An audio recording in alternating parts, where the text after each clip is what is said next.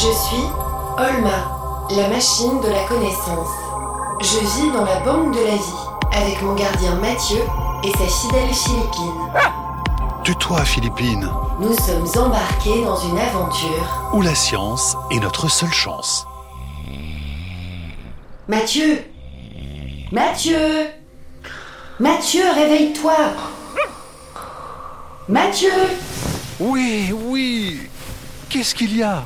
Vite, ouvre tes rideaux. Ah, mais tu peux pas dormir de temps en temps, toi Allez, ouvre-les. Allez, voilà, j'ouvre les rideaux. Tu es contente? Le soleil. Il est revenu. Regarde comme c'est beau. Ah, j'ai jamais été aussi heureux d'avoir mal aux yeux. Mais il est là pour combien de temps aujourd'hui? Euh, pas très longtemps. Juste pour une heure en fait. Oh, c'est pas grave. Ça fait quatre mois qu'on l'attend. On ne va pas commencer à se plaindre. Ah tiens, regarde Olma. Eric Guillardi est déjà en bas. De quoi est-ce qu'on va parler aujourd'hui? Il étudie les océans et le climat. Et il vient nous parler du changement climatique. Allez, viens. Bonjour Eric. Bonjour Mathieu. Bonjour. Bonjour Olma. Entrez, entrez. Dis Mathieu, Oui. Tu dis que le soleil t'avait manqué. Mais est-ce que ta vie en France te manque parfois? Oui, un peu. Surtout ma famille et mes amis. Et le reblochon aussi. Le reblochon moins que vos amis quand même. Hmm, Allez, disons que oui Eric, mais c'est vraiment pour ne pas les vexer. Moi j'en ai marre d'être enfermé ici. Je voudrais voir ce qu'il y a ailleurs. Tu sais Olma, quand tu auras fini ta mission ici, peut-être que tu partiras ailleurs, pour un autre pays. Oh, je serais tellement heureuse de découvrir le monde. Et avec ce temps magnifique, ça me donne envie de partir loin. D'ailleurs, la météo avait dit qu'il y aurait une tempête ce matin. C'est vrai ça. Et finalement, il n'y a rien du tout. Il arrive que la météo se trompe. Mais Eric, vous qui êtes climatologue, expliquez-moi comment on peut prévoir ce qui va se passer dans 20 ans si on se trompe sur la météo de la semaine prochaine. Bah, Parce que la météo et le climat, ce n'est pas la même chose, même si c'est lié. La météo, c'est le temps qu'il fait d'un jour sur l'autre, d'une heure sur l'autre. hein. Quand il y a du vent qui vient, ça change. Donc ça, c'est d'un jour sur l'autre. Le climat, c'est dès qu'on commence à faire des moyennes. Par exemple, on va regarder pendant une saison.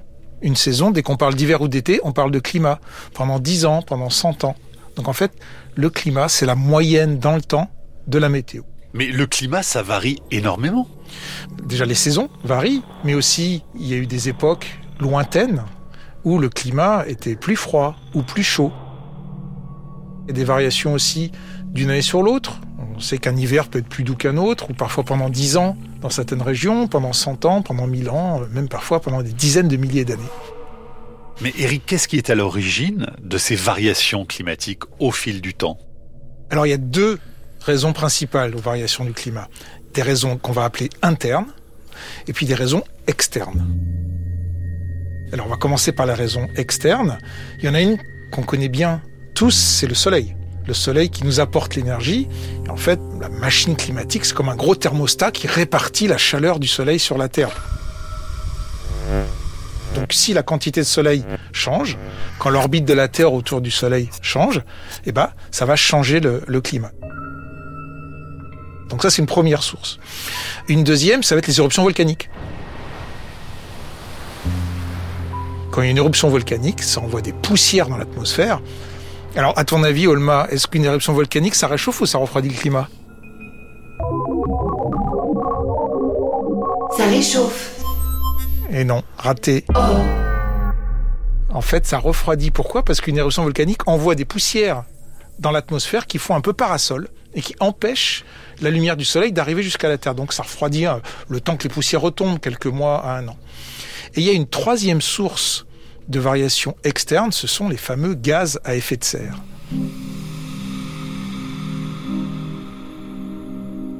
Ensuite, il y a des sources internes, comme par exemple des échanges de chaleur entre l'atmosphère et l'océan. certaines années, l'océan va être plus chaud. Et donc ça, ça va avoir un impact sur l'atmosphère. Par exemple, en Europe, certaines années, on va avoir des étés plutôt doux et humide parce que l'océan Atlantique Nord sera plus chaud et inversement. Donc ça, c'est un peu des respirations internes du climat qui font qu'il y a des variations d'une année sur l'autre ou d'une dizaine d'années sur l'autre. Et alors, c'est quoi les gaz à effet de serre? Alors, les gaz à effet de serre, c'est ce qui compose l'essentiel de notre atmosphère. On va les nommer. Il y a d'abord le premier qui est la vapeur d'eau. Mais il y a aussi d'autres gaz comme le dioxyde de carbone, le CO2, ou le méthane. Et en fait, ces gaz jouent un rôle très particulier. Le rayonnement du soleil qui passe à travers l'atmosphère hein, vient chauffer la surface du sol. Donc on sait que l'atmosphère est à peu près transparente. Quand il fait beau, on a du soleil, ça chauffe, il fait bon, c'est agréable. Et cette chaleur est renvoyée vers le haut. Mais cette fois-ci, l'atmosphère et les fameux gaz à effet de serre ne sont plus transparents. Donc en fait, la chaleur, elle est gardée, renvoyée vers le sol. En fait, Olma, c'est comme si tu étais dans une pièce froide et que tu mets une couverture sur toi. La chaleur que ton corps va t'envoyer, eh ben la couverture va te la renvoyer. Donc elle te garde au chaud, en dessous. Une couverture Comme pour aller se coucher? Mais oui, c'est ça. Mais tu dors, toi, Olma? Non, jamais. Mais tu n'es jamais fatigué après avoir produit de l'électricité? Non, mes nanoneurones sont programmés pour ne pas fonctionner tous en même temps. Quand il y en a qui ont besoin de repos, d'autres prennent le relais. Comme ça, je peux toujours être réveillée. Et c'est comme chez vous les humains. L'activité de mes neurones ne s'arrête jamais, même pendant la nuit. Nous les humains, on dort. Et c'est très agréable. Et puis la nuit, on fait des rêves. Des rêves? Mais qu'est-ce que c'est? Ben, c'est comme un film, mais qui ne passe qu'une fois la nuit et seulement dans la tête. Je ne comprends pas. Ah, c'est normal, c'est un peu bizarre, mais je t'expliquerai plus tard, c'est promis. Je retourne à ce que je peux comprendre alors. Donc, ce système d'aller-retour, Eric, c'est ce qui caractérise les gaz à effet de serre? Voilà, ce sont des molécules, des toutes petites particules qui, quand d'un côté elles reçoivent le rayonnement du soleil, elles disent OK, c'est bon, tu peux passer. Par contre, quand dans l'autre sens, c'est un autre rayonnement, des ondes plus longues, comme on dit, qui remontent, cette fois-ci, la molécule des gaz à effet de serre va dire non, stop, tu ne passeras pas, je te renvoie vers la Terre. Mais ils ont toujours existé dans l'histoire de la Terre, les gaz à effet de serre? Oui, d'ailleurs, sans gaz à effet de serre, il ferait pas 15 degrés en moyenne sur la Terre, mais il ferait moins 18. Donc il n'y aurait pas de vie sur la Terre sans les gaz à effet de serre. Donc ils sont essentiels. Et aujourd'hui, quand on parle d'augmentation de gaz à effet de serre, c'est qu'on a un excès de gaz à effet de serre qui arrive depuis à peu près 150 ans. Et ça vient d'où? On a pris du carbone qui était enfoui dans le sous-sol. Donc le charbon, le pétrole et le gaz. On prend ce carbone et on le brûle. Donc on met de l'oxygène avec et ça fait du dioxyde de carbone. Quand on brûle du pétrole sous forme d'essence dans une voiture, on émet des gaz à effet de serre. Par exemple, quand on fabrique un objet qui vient de l'autre bout du monde, ça des gaz à effet de serre en plus. Donc il y a toutes ces sources qui viennent peu à peu s'accumuler dans l'atmosphère. Mais est-ce que cet effet de serre est dangereux pour la planète? Bah, disons qu'il réchauffe le climat. On voit bien que si on est sous notre couverture et donc on augmente l'épaisseur de la couverture, eh ben en dessous il fait plus chaud. Alors on s'est réchauffé d'un degré depuis 150 ans, un degré. Euh, oui, je te vois, Olema, ça sent pas beaucoup. Mais pense à, pas à ta température à toi, puisque toi tu n'as pas de température, mais à la température de Mathieu par exemple. Plus un degré, c'est comme s'il avait 38 de fièvre. Donc c'est beaucoup. Et puis quand on parle de 2 degrés en plus ou 3-4 degrés en plus, c'est euh, 41 degrés. Si on a encore envie, on est en réanimation à l'hôpital. Donc c'est très grave pour le corps. Chaque demi-degré va compter. Ça veut dire que la Terre a de la fièvre? La Terre a de la fièvre, exactement. Et chaque demi-degré va avoir des conséquences assez multiples sur le climat. Par exemple, une augmentation des phénomènes extrêmes, le fait d'avoir des tempêtes plus virulentes, le fait d'avoir des sécheresses plus souvent, des canicules, la mer euh, qui monte et qui rend des, des îles euh, plus vulnérables à des événements extrêmes. Mais Eric, si l'homme est responsable du réchauffement climatique à cause de ses activités, est-ce qu'il peut aussi le modifier dans l'autre sens en changeant ses comportements? Mais il y a beaucoup de choses qu'on peut faire. D'abord la façon dont on se nourrit. tous les aliments n'ont pas le même impact euh, sur euh, la quantité de gaz à effet de serre qu'ils produisent. Ensuite, la façon dont on se déplace. Hein, il y a des modes de déplacement qui vont utiliser moins de gaz à effet de serre que d'autres. La manière dont on se chauffe. Donc il y a de très nombreuses actions concrètes qu'on peut faire. Avoir moins d'objets, hein, ou les garder plus longtemps, en avoir de meilleure qualité.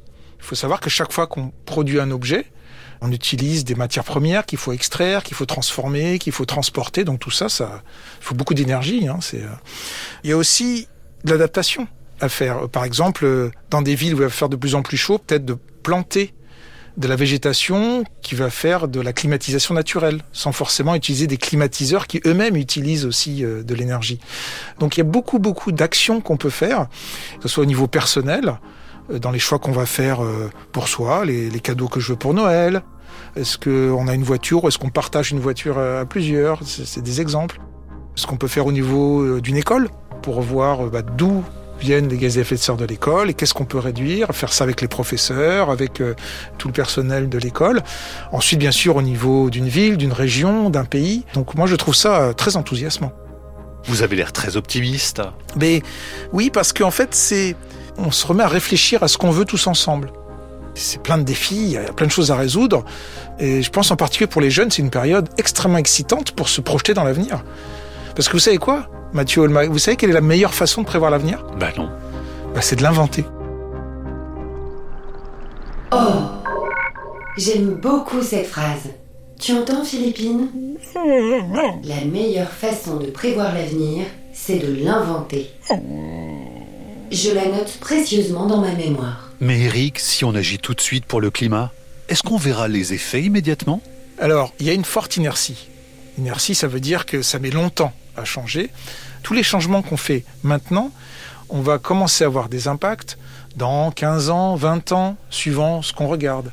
Ça demande de réfléchir à ce qu'on veut pour l'avenir, pour nous. Donc c'est un beau défi de, de planifier l'avenir, sans oublier le présent, bien sûr. Et moi, je comprends mieux ce que je fais ici maintenant. Ta mission est cruciale, Olma. Mais je ne vous comprends pas, vous, les êtres humains. Pourquoi continuez-vous à réchauffer votre planète alors que vous savez ce qui va lui arriver Parce que certains ne semblent pas toujours avoir bien compris. Toujours la faute des autres. Et après, vous dites que vous êtes la seule espèce à connaître l'amour et les rêves, que vous aimez vos familles et vos amis et le reblochon. Et la Terre, vous l'aimez la Terre? Moi, je pense qu'une espèce qui détruit autant de choses, elle ne sait pas ce que c'est que l'amour. Ce n'est pas possible. Oui, tu as sans doute raison, Olma. Et après, moi, je dois rattraper toutes vos bêtises. Et ben, vous savez quoi? Je n'ai plus envie de voir des êtres humains, moi. Je retourne avec Rodrigo. Et je veux qu'on me laisse tranquille.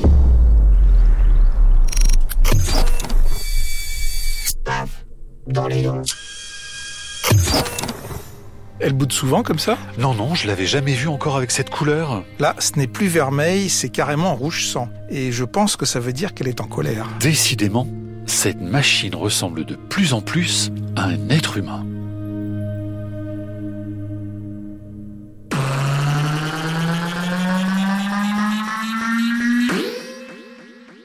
Olma est un podcast original de France Inter avec la Cité des sciences et de l'industrie.